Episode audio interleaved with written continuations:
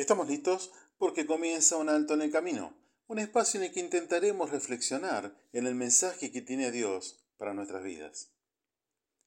Dice la Real Academia Española que renunciar significa hacer dejación voluntaria, dimisión o apartamiento de algo que se tiene o se puede tener.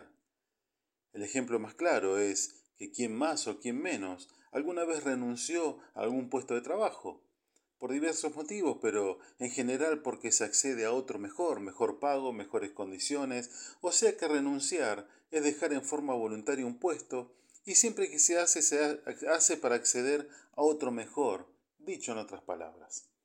¿Sabe? La palabra de Dios también hace un llamado a renunciar. Y es para pensarlo seriamente, pero como todo lo que viene de parte de nuestro Dios. El apóstol Pablo le escribe a su discípulo Tito, consejo que es para usted y es para mí y para todo aquel que desea un cambio radical en su vida.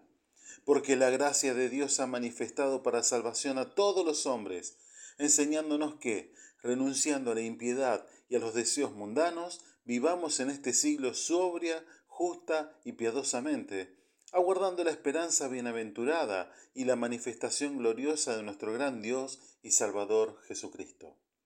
Carta a Tito capítulo 2 versículo 11 al 13.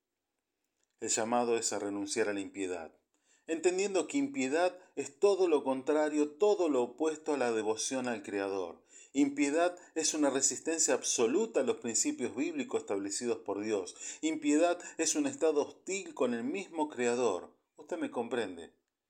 Y usted ve los resultados que esto ocasiona.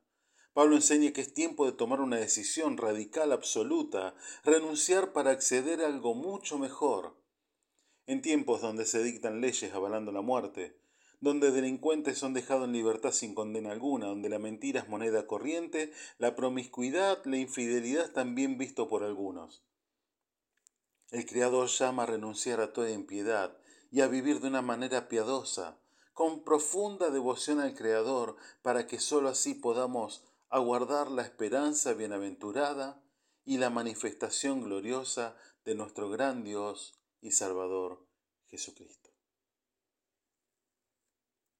Soy el pastor Gustavo Quiles del Ministerio Misión Norte, quien te saluda hasta el próximo encuentro.